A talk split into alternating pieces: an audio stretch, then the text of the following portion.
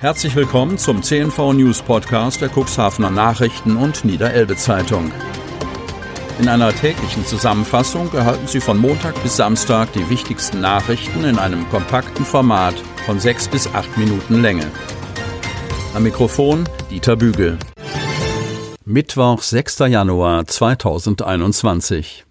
Weitere fünf Menschen gestorben. Kreis Cuxhaven. Fünf weitere Todesfälle hat der Landkreis Cuxhaven im Zusammenhang mit einer Coronavirus-Infektion am Dienstag gemeldet. Bei den Verstorbenen handelt es sich um eine 89-jährige und eine 93-jährige Frau sowie um einen 62-jährigen, einen 82 Jahre alten und einen 77-jährigen Mann aus der Stadt Geestland. Im Zusammenhang mit Corona sind insgesamt 52 Menschen gestorben. Landrat Kai-Uwe Bielefeld drückte sein Bedauern über die Todesfälle aus. Es sei derzeit allerdings leider noch illusorisch zu glauben, dass sich diese Todesfälle verhindern ließen.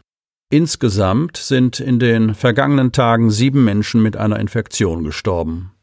Die Zahl der Neuinfektionen ist um drei Fälle gestiegen. Insgesamt wurden im Landkreis damit 1813 Infektionen bestätigt.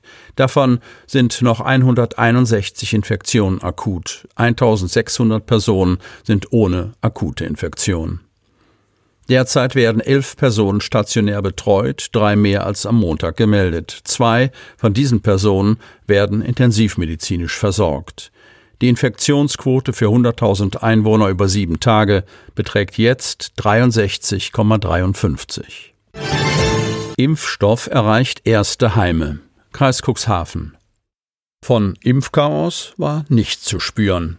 In der Region ist die Immunisierungskampagne gegen das SARS-CoV-2-Virus erfolgreich angelaufen. Wie schon am Vortag brachte das am Cuxhavener Steubenhöft eingerichtete Impfzentrum auch am Dienstag etliche Impfdosen auf die Straße. Mobile Teams sorgten dafür, dass der schützende Peaks in Heimen im Landkreis verabreicht werden konnte. Lagebesprechung in einem neben den Hapakhallen aufgestellten Bürocontainer.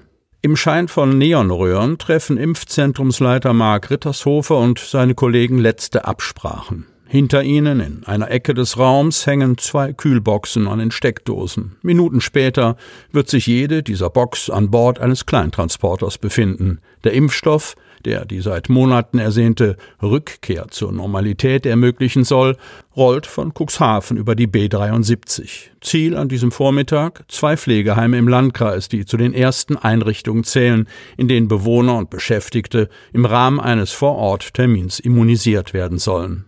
Eine Vorhut habe die jeweiligen Heime schon vor einer Woche besucht, berichtet der Altenbrucher Arzt Dr. Klaus Gerrit Gerz, der ein aus drei Impfbefähigten und einer Schreibkraft bestehendes Mobilteam als Mediziner begleitet. Aufgeklärt wurde bei diesen Vorabbesuchen. Überzeugungsarbeit pro Corona-Schutzimpfung mussten die Verantwortlichen aber offenbar kaum leisten. Es sei eher so, dass das Personal den schützenden Peaks unbedingt wolle.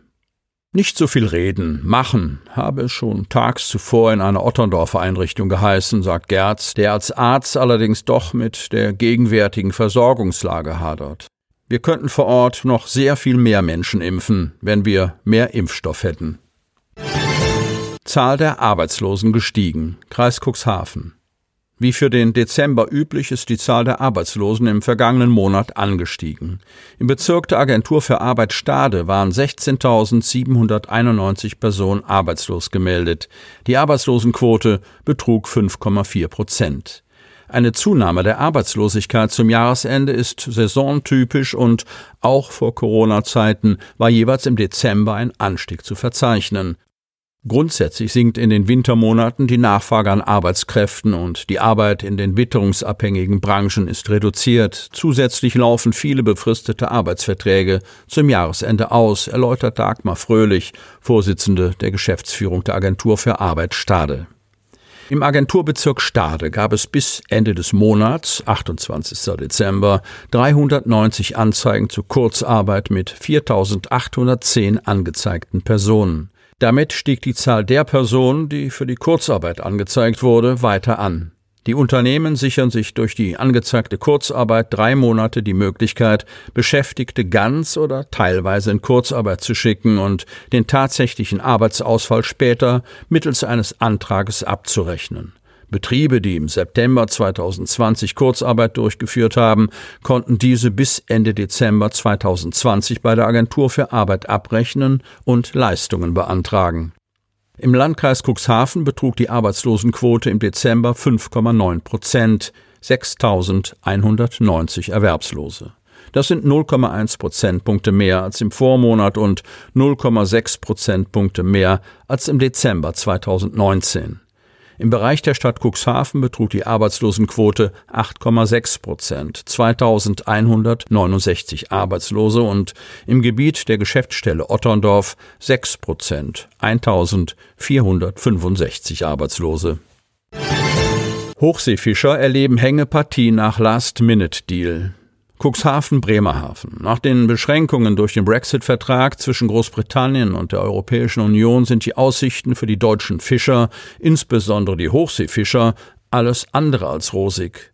Die großen Trawler der Deutschen Fischfangunion in Cuxhaven und der Doggerbank Seefischerei GmbH in Bremerhaven müssen voraussichtlich noch Tage, wenn nicht Wochen, in den Häfen bleiben, weil als Folge des Brexit-Deals die Fischereiverträge der EU mit Norwegen und Grönland noch in der Schwebe sind.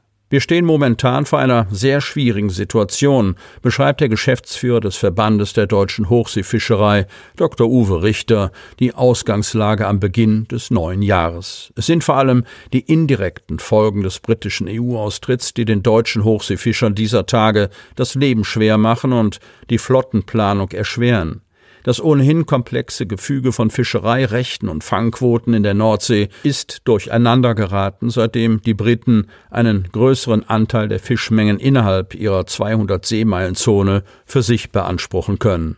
Die Cuxhavener Kutterfischzentrale ist ebenfalls betroffen.